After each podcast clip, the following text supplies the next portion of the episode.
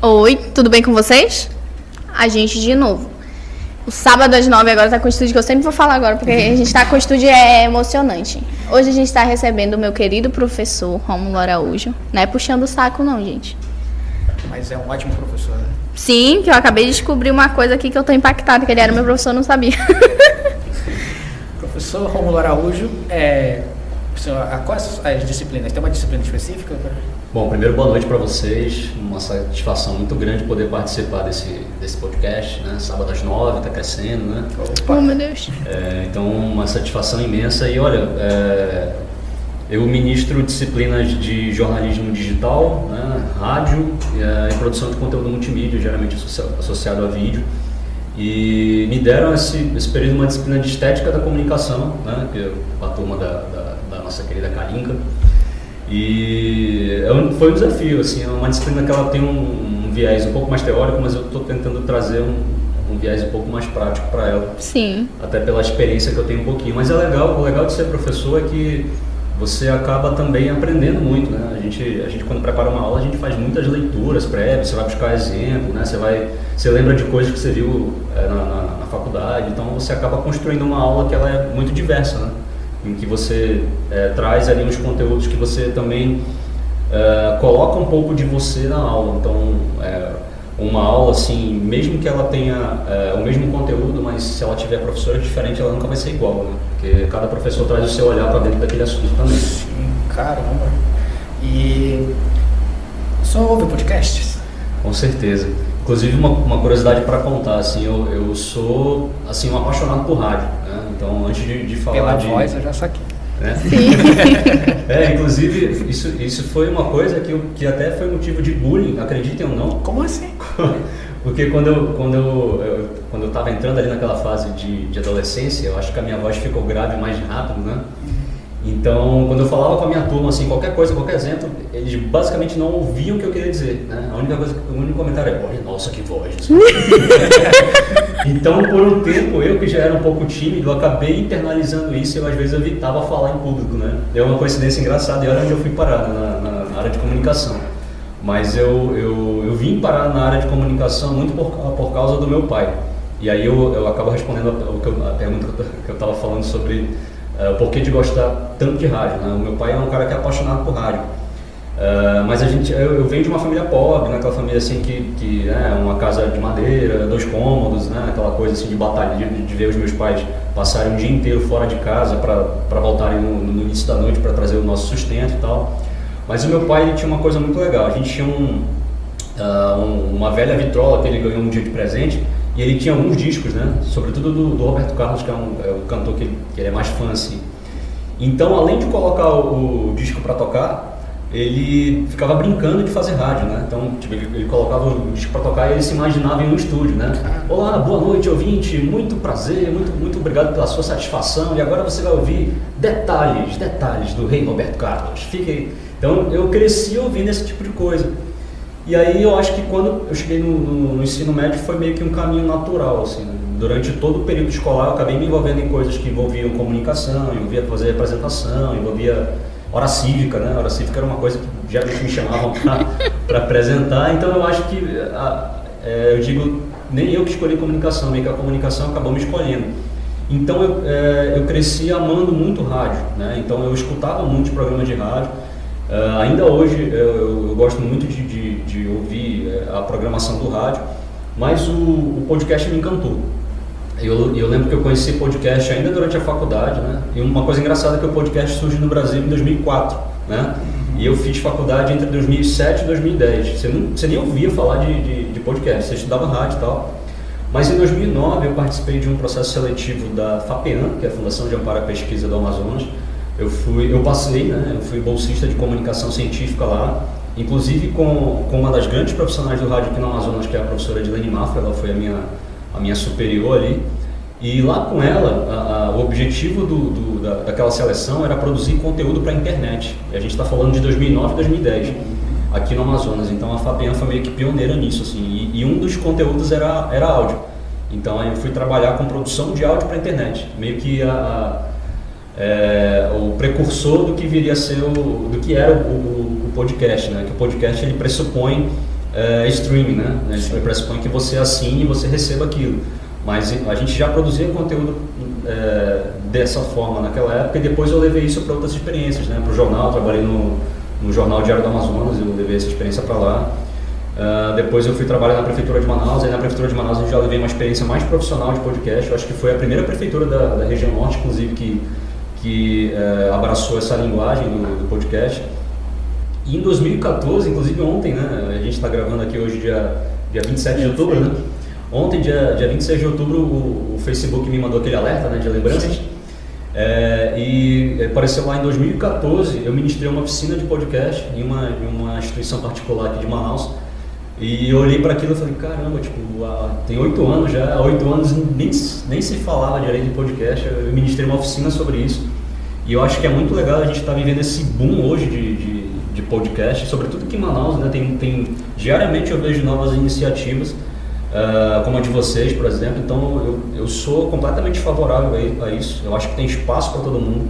A audiência hoje de podcast no Brasil ela só cresce, então naturalmente a audiência, aliás, a, a os produtores de podcast também vão crescer. Né? É muito fácil para a gente estar numa salinha como essa assim aqui hoje, é, conversando, né? sem, sem necessariamente ter um roteiro, sem ter aquela voz uma assim, pauta, aquela voz sisuda, né? Tipo assim, ou oh, pois é, vou falar de rádio aqui e tal. A gente não precisa mais disso, né? Hoje quanto mais natural melhor. O senhor trabalhou na rádio mesmo, efetivamente? Trabalhei, trabalhei. Na verdade, eu, eu participei de um projeto, de um, de um programa semanal na Rádio Rio Mar durante dois anos. É, inclusive foi uma época legal porque a Rádio Rio ainda era AM, né? E, e, o conteúdo de AM ele é diferente do conteúdo para FM, né? A, a AM ela, ela alcança, as ondas ela, elas alcançam um público muito mais longe, né? Então a gente comunicava muito para pessoas no, no, interior, né? Então a gente recebia, chegava a receber cartas e tudo mais, eu achava, eu achava sensacional isso. Então a gente manda um abraço para Dona Maria lá no município de né, não sei o quê, e aí a gente fazia essa brincadeira, Dona Maria, aqui vai sua música que você pediu. E aí a, a Rio Mar mudou, né, agora ela é a FM, né, e no FM a gente fala para a cidade, né, o, o, o, alcance ele é, ele é, ele é menor, né, é, o, o, alcance ele se restringe à cidade aqui, então a, a e a coisa da FM é muito mais corrida, né? Pois é, boa noite, você que sintoniza aqui agora a partir do. Então, você já vai embora, não tem, não tem essa coisa de falar mais, mais manso. Será que a gente já ouviu a voz dele em alguma rádio? É, eu não tô lembrada. Sobre essa questão das cartas, isso ainda acontece no, em Urucará, no meu município, que muita gente mandava SMS, que eles disponibilizaram o, número da rádio e falava, ah, manda uma música pra mim, manda uma música pra minha né, amada. E eu gostava, porque era natural, entendeu? Aqui estão mandando a música para fulana, uma mensagem, bom dia, feliz aniversário. Olha, o meu pai chegou uma vez a... a eu, eu, escrevi uma carta junto com meu pai, meu pai escutava, um, um, como eu falei para vocês, ele era fã de Roberto Carlos. Aqui em Manaus tinha um programa chamado Clube do Rei, é, que inclusive era apresentado pelo Ronaldo Tiradentes, que hoje é dono de uma rádio aqui, né? E, e, uma vez eu escrevi junto com meu pai uma carta para o Clube do Rei, porque ele, é, é, eu achava legal, é até legal a gente pensar nisso hoje, que era um programa que ele incentivava os ouvintes a participarem. Então, assim, imagina só, é, é, você não tinha uma interatividade muito grande como a que a gente tem hoje, né? Dos ouvintes mandarem WhatsApp, né? E irem lá na, na fanpage lá da, da rádio e participarem. Então, é, é às vezes eu, eu, já cheguei a ligar para algum, algumas rádios para pedir música. Nossa, tipo, era coisa de meia hora para você conseguir ser, ser atendido. Então a coisa da carta ela funcionava mais, né? E tinha até aquela pegada assim, a carta de hoje é do seu Ronaldo, ele que dedica né, com todo amor e paixão para a dona Bena, sua esposa. Então, era um negócio sensacional, assim, eu achava fantástico isso. E é uma lembrança que eu tenho ainda hoje. Um tom de voz muda tudo, né? Muda, o tom de voz muda, muda muita coisa. É, a pergunta, não sei se é polêmica ou assim, forte, mas será que um dia a rádio vai morrer ou ela vai sobreviver eternamente? Então, tem uma coisa legal, assim, eu que sou um professor, né, agora migrando para o ponto de vista do pesquisador, né? Uh, a gente passou, tem, os pesquisadores chamam de, de morfose. Né? O, que, que é a, a morfose? São transformações que ocorrem em uma mídia por causa de outras mídias. Entendi. Então, uh, o rádio passou por pelo menos duas morfoses, né? a gente traz isso como radiomorfose. A primeira foi quando surgiu a televisão. Né? O rádio dominava né? aquele período ali da década de 40, início da década de 50. Tinha a era de ouro do rádio, né? aquela coisa da é, do, dos grandes salões de festa, nos musicais, né? aquela coisa de descobrir cantores. E aí chegou a televisão né, com, com o grupo do Chateaubriand lá, e, e aí foi o, o, primeiro anúncio de que o rádio morreria. Né? Não é, por que, que eu vou continuar ouvindo se agora eu posso ouvir e assistir? Né?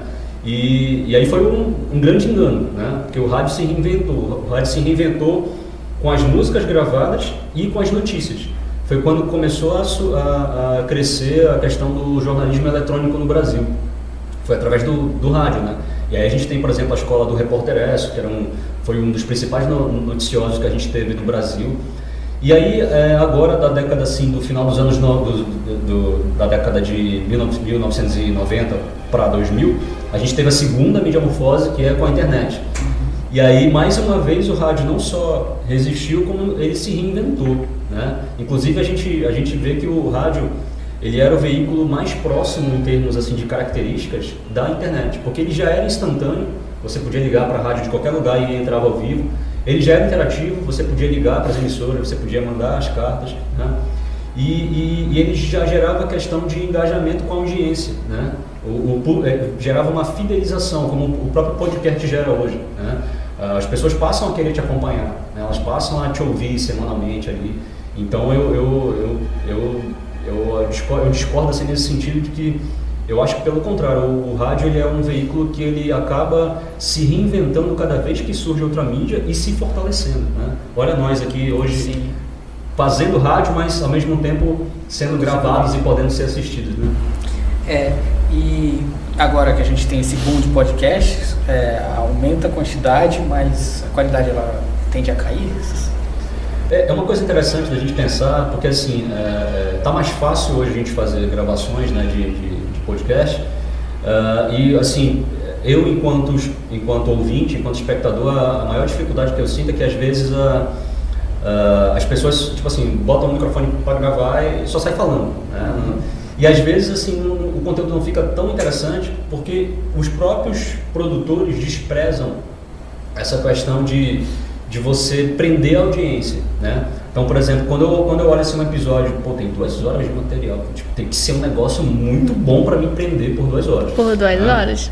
Porque é, a gente a gente a, a, gente tá tão assim a, e, e uma, uma, outra coisa, né? Tipo, enquanto a gente ouve o podcast, a gente está fazendo outras coisas, né? Tipo, exatamente. Tá, tá vendo rede social, sei lá, a gente está até assistindo televisão. Caminho do trabalho. É, é exatamente. Está em deslocamento, então eu, eu, eu acho que é, talvez seja uma coisa que os produtores de podcast devam passar a dar um pouco mais de atenção, estudar um pouco o rádio.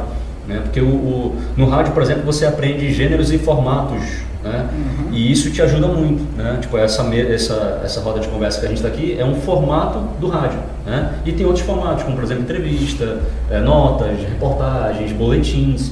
Então, essa diversidade de formatos ela está presente no podcast também. Então, acho que é uma coisa que os produtores, de, os podcasters, né, uhum. têm que começar a dar um pouco mais de atenção para se profissionalizarem né, e até conseguirem um, um, retorno financeiro também. Eu acho que é um campo muito legal para se explorar. O senhor trabalha também com alguma outra, além de ser professor? É, é, atualmente eu, eu sou assessor político, além de ser professor, né? E eu acho que essa é uma coisa interessante da gente, da gente, da gente abordar também, porque Uh, como todo o campo da comunicação cresceu, né, todo mundo tem um comunicador por perto hoje, alguém que domine produção de conteúdo, alguém que, que saiba gravar um podcast, que saiba man, é, manusear uma mídia social, que saiba produzir uma foto, que saiba produzir uma arte. Né? Hoje em dia, nós comunicadores né, somos, Mil e uma utilidades. múltiplos. Né? Já éramos, né, já tinha essa tendência, agora a gente é, é muito múltiplo. Né? E essa questão da, da, da, coisa da política, ela cresceu muito. Né? Você uh, imagina, por exemplo, a gente, a gente, essa semana a gente concluiu uma, a gente teve a conclusão da, da CPI, né? E as pessoas passaram a, a, assistir não só as reportagens sobre a CPI, mas elas passaram a ver a própria CPI transmitida uh, em redes sociais ou, ou, em canais abertos. E eu acho que isso foi uma coisa muito legal, porque acaba aproximando as pessoas da política também. Né? Eu lembro que quando eu era estudante, só uns 10, 15 anos, estudante de, de jornalismo, política era uma coisa muito distante, né? Uhum. A, a, gente falava, quando, quando ouvia o professor falar de política, a gente logo associava ao político, né? Exatamente. E isso é uma coisa completamente equivocada. Quando a gente fala de política hoje, a gente está falando de tudo que norteia a nossa vida, né? A gente fala, por exemplo, é, é, do, do, atraso de uma linha de ônibus, né? A, é, é, a, gente fala do aumento absurdo do preço da gasolina, né? Então, tu, e, e, sem contar essa é, é, uma coisa que me toca profundamente, né? Até pela minha origem também, essa, essas imagens que circulam hoje no Brasil, assim, de você ver as pessoas catando comida no lixo.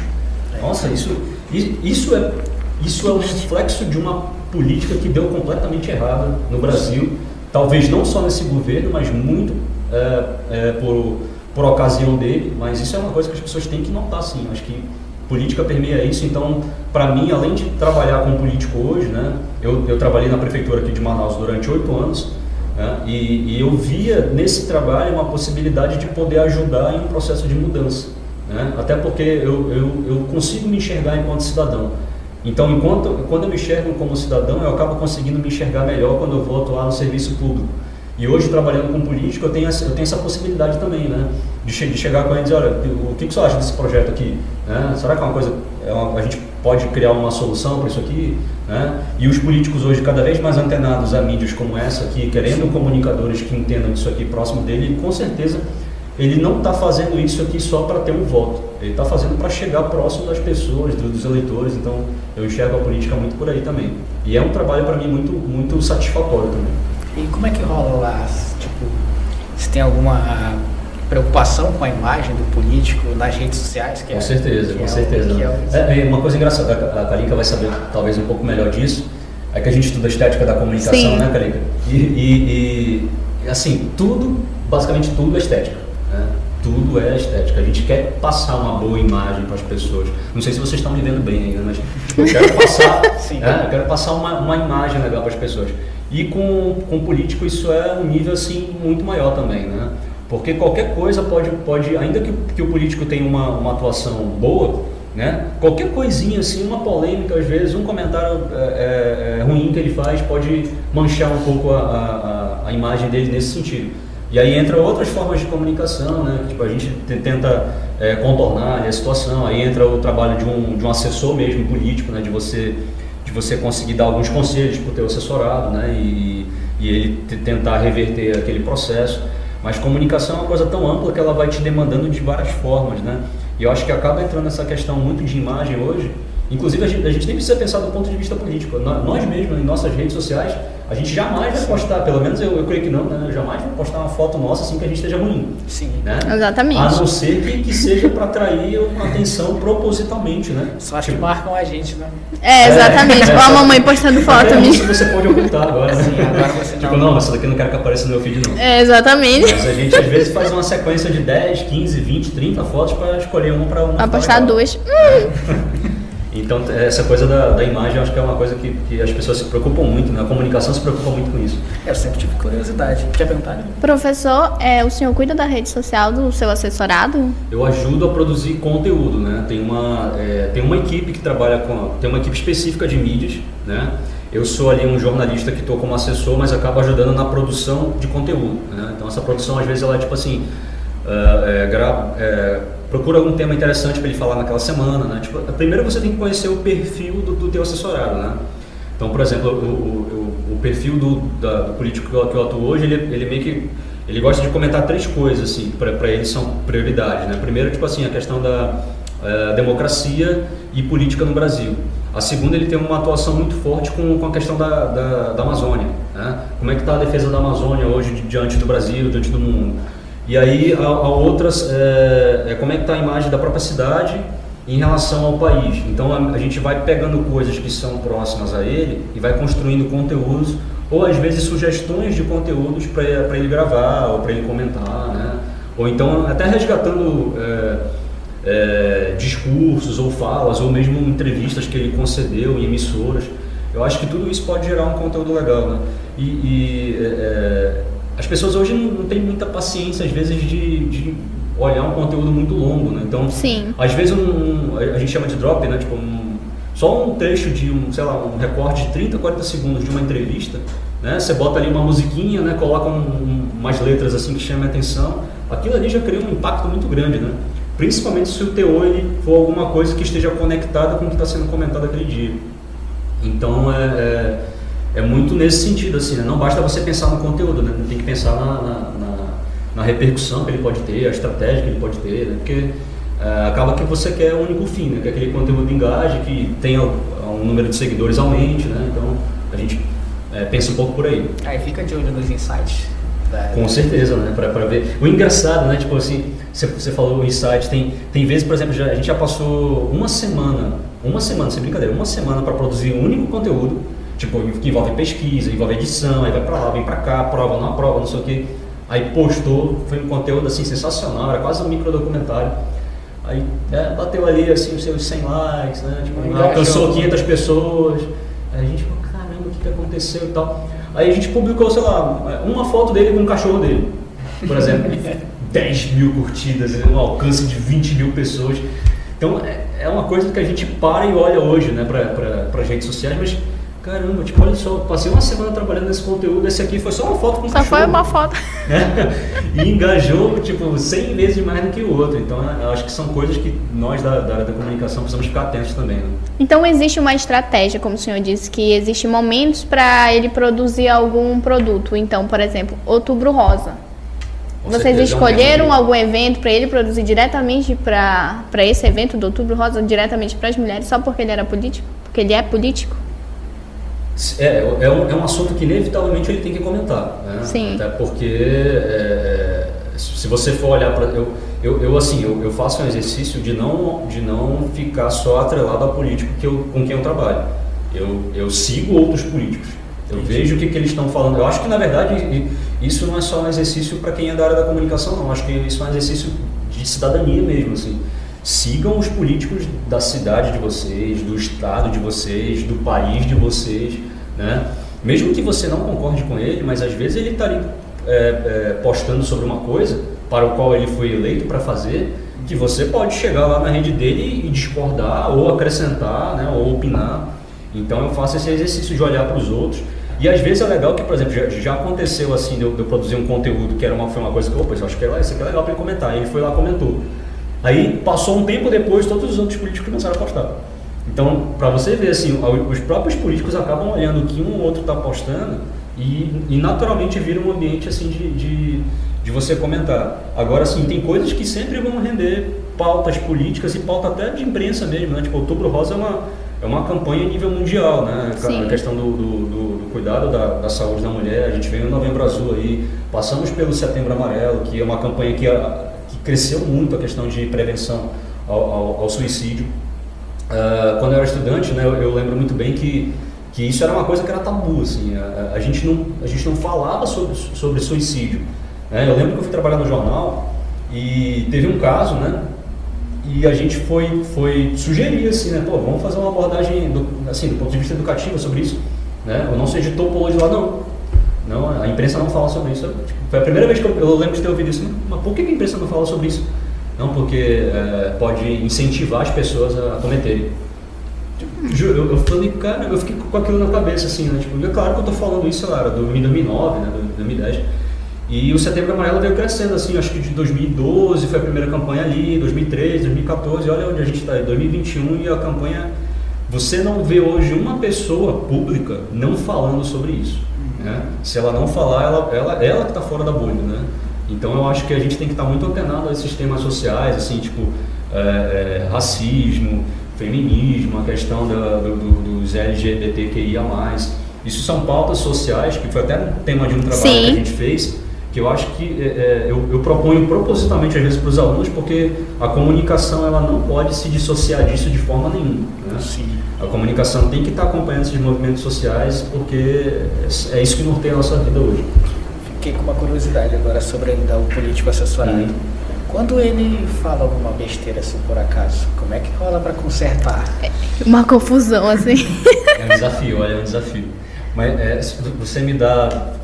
Deu, deu até um estalo que foi uma, uma coisa uma vez que eu comentei com, com outro colega que trabalha para um outro político, né? E acontece isso, a gente troca figurinhas às vezes.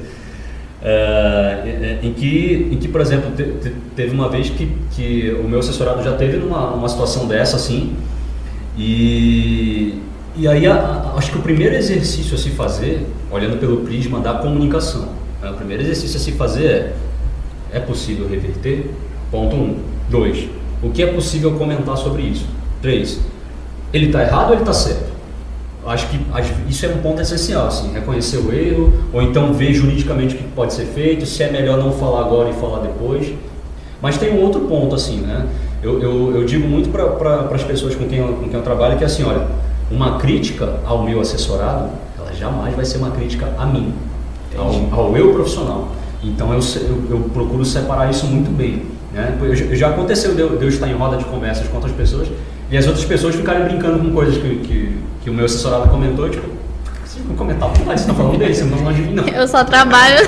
eu, eu trabalho, né, cara? Tipo, se não fosse eu, seria outro. Então, então tem, tem muito isso. Mas é, é, claro que, que assim, eu tenho o privilégio de poder me identificar com muitas das pautas que ele, que ele, que ele defende. Então eu acho que isso é um ponto muito, muito positivo, né? A gente até comentava no, no, nos bastidores aqui assim, você trabalharia para o político tal? Eu, é, eu, eu, te confesso assim que se eu pudesse escolher eu diria não. Nosso né? presidente. Mas, né? pois é, né? Mas, mas aí tem, tem aquela coisa também assim, tipo, às vezes a gente tem que pensar assim, é, eu sou um profissional da comunicação, se me chamarem para fazer um trabalho, e se eu posso fazer aquele trabalho eu vou, eu vou executar, né? E eu, eu lembro que teve uma vez que, que um chefe meu me falou isso, assim, ele disse, olha, Romulo, primeira coisa que tem que pensar quando tu trabalha para um, um político, que ainda que você não, não queira trabalhar para ele, ou que você discorde dele, tem que lembrar o seguinte, ideologia não é esparriga. Né? Então, tipo, então assim, tipo, você não, não se preparou para ser um profissional de comunicação, tipo, você pode conduzir aquele trabalho, então bora fazer o trabalho. Né? Então o senhor aceitaria o Bolsonaro, trabalhar para o Bolsonaro? Eu, eu, pensaria, né? Pensaria muito bem, né? Mas deixando muito claro que as minhas pautas não, não passam muito longe das dele. Assim, é, agora uma pergunta bem pessoal, minha curiosidade. Paga bem ser assessor de assessor de comunicação? Essa é uma curiosidade muito boa e, e eu digo para você hoje assim, com a experiência de acho que 12 anos no mercado, eu, eu passei por muitas áreas da comunicação, eu acho que eu tenho um pouco de propriedade para falar sobre isso. É onde paga melhor. Acho que a assessoria de, principalmente a assessoria de comunicação, existe uma diferença entre o assessor de comunicação e o assessor de imprensa. Né? O assessor de imprensa ele trabalha, como o próprio nome sugere, numa relação entre o assessorado e a imprensa. Né? Quando eu falo de assessoria de comunicação, eu estou ampliando o leque super, super, assim, de uma forma muito exponencial. Então, a assessoria de comunicação ela pressupõe o quê? O marketing que é feito, pressupõe o planejamento de conteúdo para as mídias, pressupõe a própria relação dele com outros agentes institucionais. Então, tudo isso engloba o assessor de comunicação. Então, eu acho que no mercado, falando assim de Manaus, Amazonas, aqui no nosso mercado, assessoria de comunicação e imprensa é onde se paga melhor um, profissional de comunicação hoje. Né? Uh, agora, claro, tem, tem outras frentes. Tem uma coisa que está crescendo muito, é o, é o empreendedorismo e marketing. Né? Que eu acho que isso é uma coisa legal de, de se estudar. O campo do, do marketing, o campo de você saber ter uma boa atuação como um social media, por exemplo, né? Eu acho que isso é uma coisa que, que também te traz um retorno muito importante. Acontece assim, né? embora eu tenha, tipo, eu sou professor e atuo como assessor político, mas é, é não, não raro aparece tipo assim, tu, tu topa fazer esse freelance aqui? Tipo, eu avalio, né? Se for uma coisa que não conflita nem com uma agenda nem outra, que dá para fazer, tipo, às vezes eu faço. Até porque, assim, tipo, tem coisas que às vezes é, eu, eu, gosto muitas vezes de, de, desafio, assim, tipo, tem uma coisa que às vezes é diferente, por exemplo, no mês passado, foi, acho que foi final de agosto para início de setembro, eu fiz uma, eu, é, eu ministrei uma, um, um mini curso para uma turma de pesquisadores da Fiocruz, um, um curso de produção audiovisual, né? E foi muito legal, porque era um público para mim novo, assim, tipo, eu, eu leciono para quem é da área de comunicação, né? Mas quando você vai ver lá, sei lá, tem, tem, tem gente da, da, da área de saúde, tem gente, né, de, tem, tem microbiologista ali, então é legal ter essa, essa relação diferenciada e sobretudo é legal ver que outras pessoas que não são da área estão começando a abrir seus olhos para isso aqui.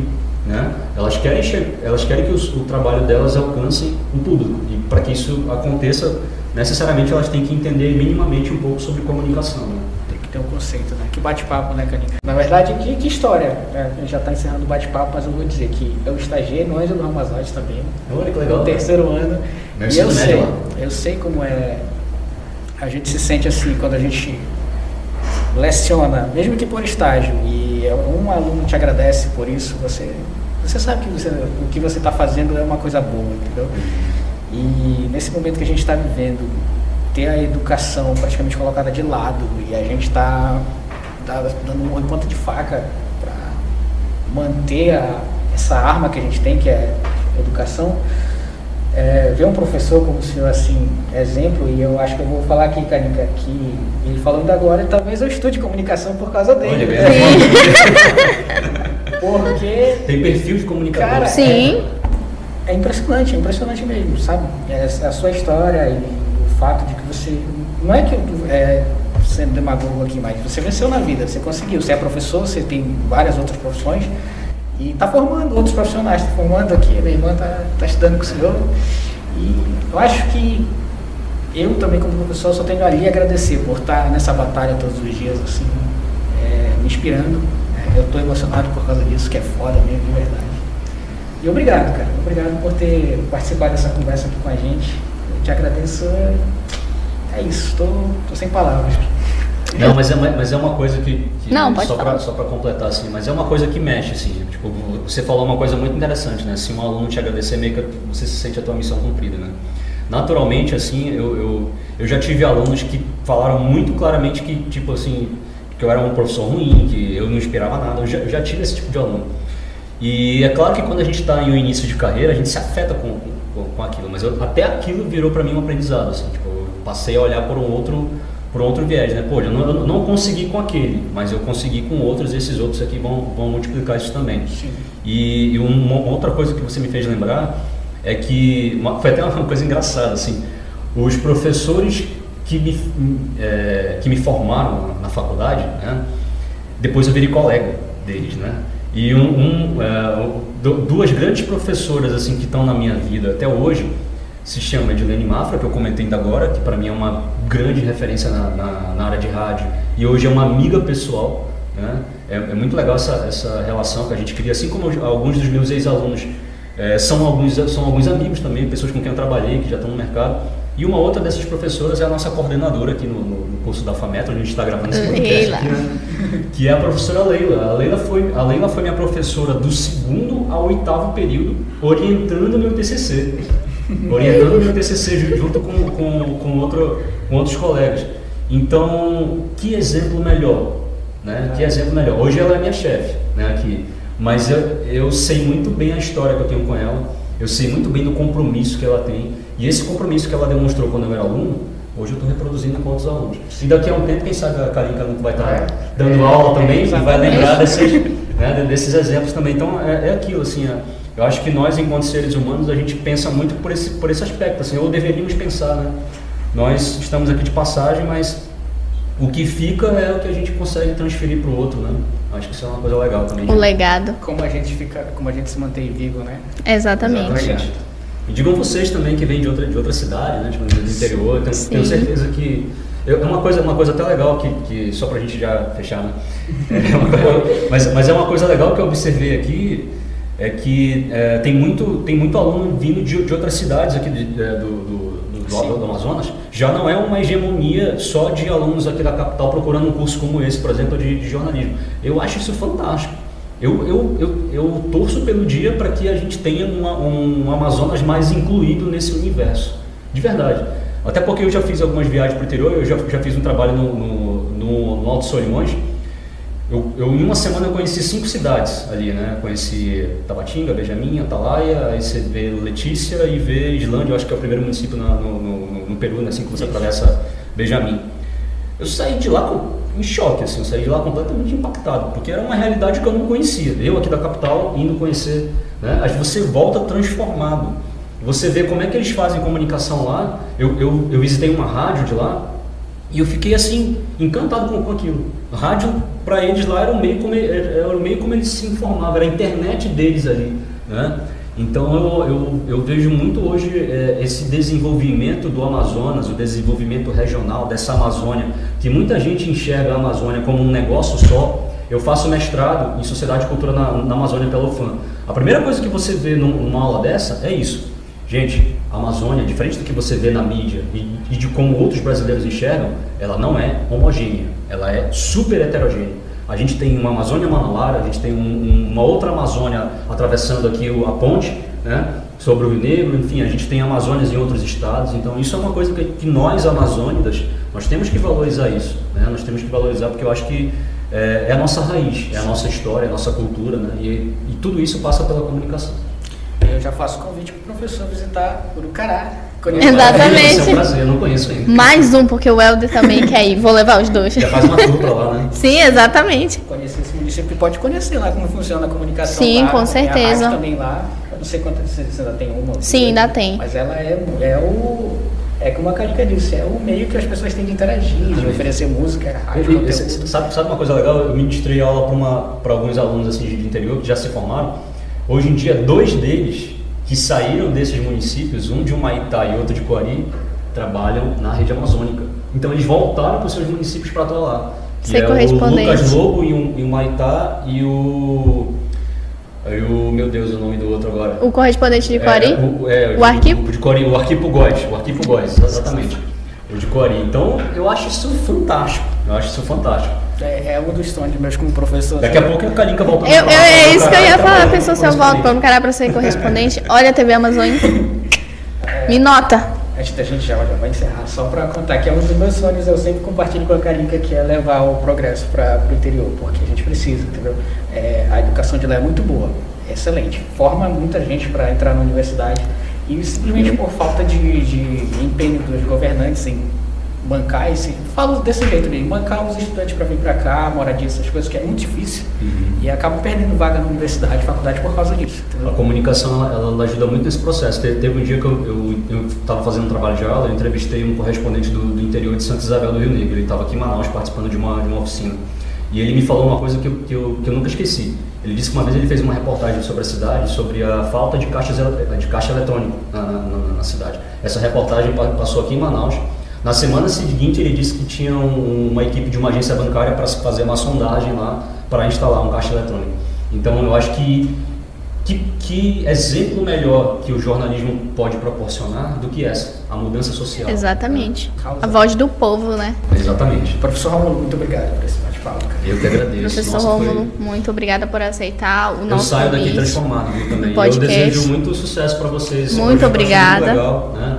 Sábado às nove, né? O que, que a gente faz no sábado às nove? Sei lá, talvez. Vão assistir o nosso É. podcast. Acho que eu, eu- quero inclusive aproveitar e mandar um abraço pro, pro Leandro, meu filho de 8 anos. Oh, meu E a minha Deus. esposa Vanessa, que sábado às nove geralmente a gente tá comendo uma pizza, vendo É. filme, né? Agora esse sábado agora eu vou ouvir o podcast de vocês. É. E eu até tô impressionado, porque hoje que eu soube que o professor é, é assessor. eu não sabia. Professor, só quer deixar sua rede social para seguir? Ah, é, em todas as redes eu padronizei as minhas redes, isso é uma outra estratégia de comunicação. Tá? Hum. Em todas as redes eu sou Romulo Araújo AM. Twitter, Facebook, Instagram, até o LinkedIn. Vamos Até colocar. LinkedIn. Vamos colocar. AM de Amazonas, né, Rainha? Isso aí, é Eu nóis. ia perguntar. Estado. É, dê um like pra. Se você gostou do vídeo, se não gostou, dê um like também. Porque só tem essa opção. Siga nossas redes sociais no Instagram, sábado às nove.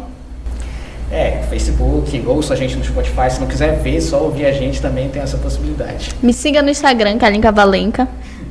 E os outros perfis vão estar no link da descrição. E é isso, gente. Compartilhem, se inscrevam, ativem o sininho e aguardem o nosso próximo Eu sábado. estou impactado com esse bate-papo. É Obrigado. isso, Obrigado, gente. obrigado pessoal. Tchau. Um beijo.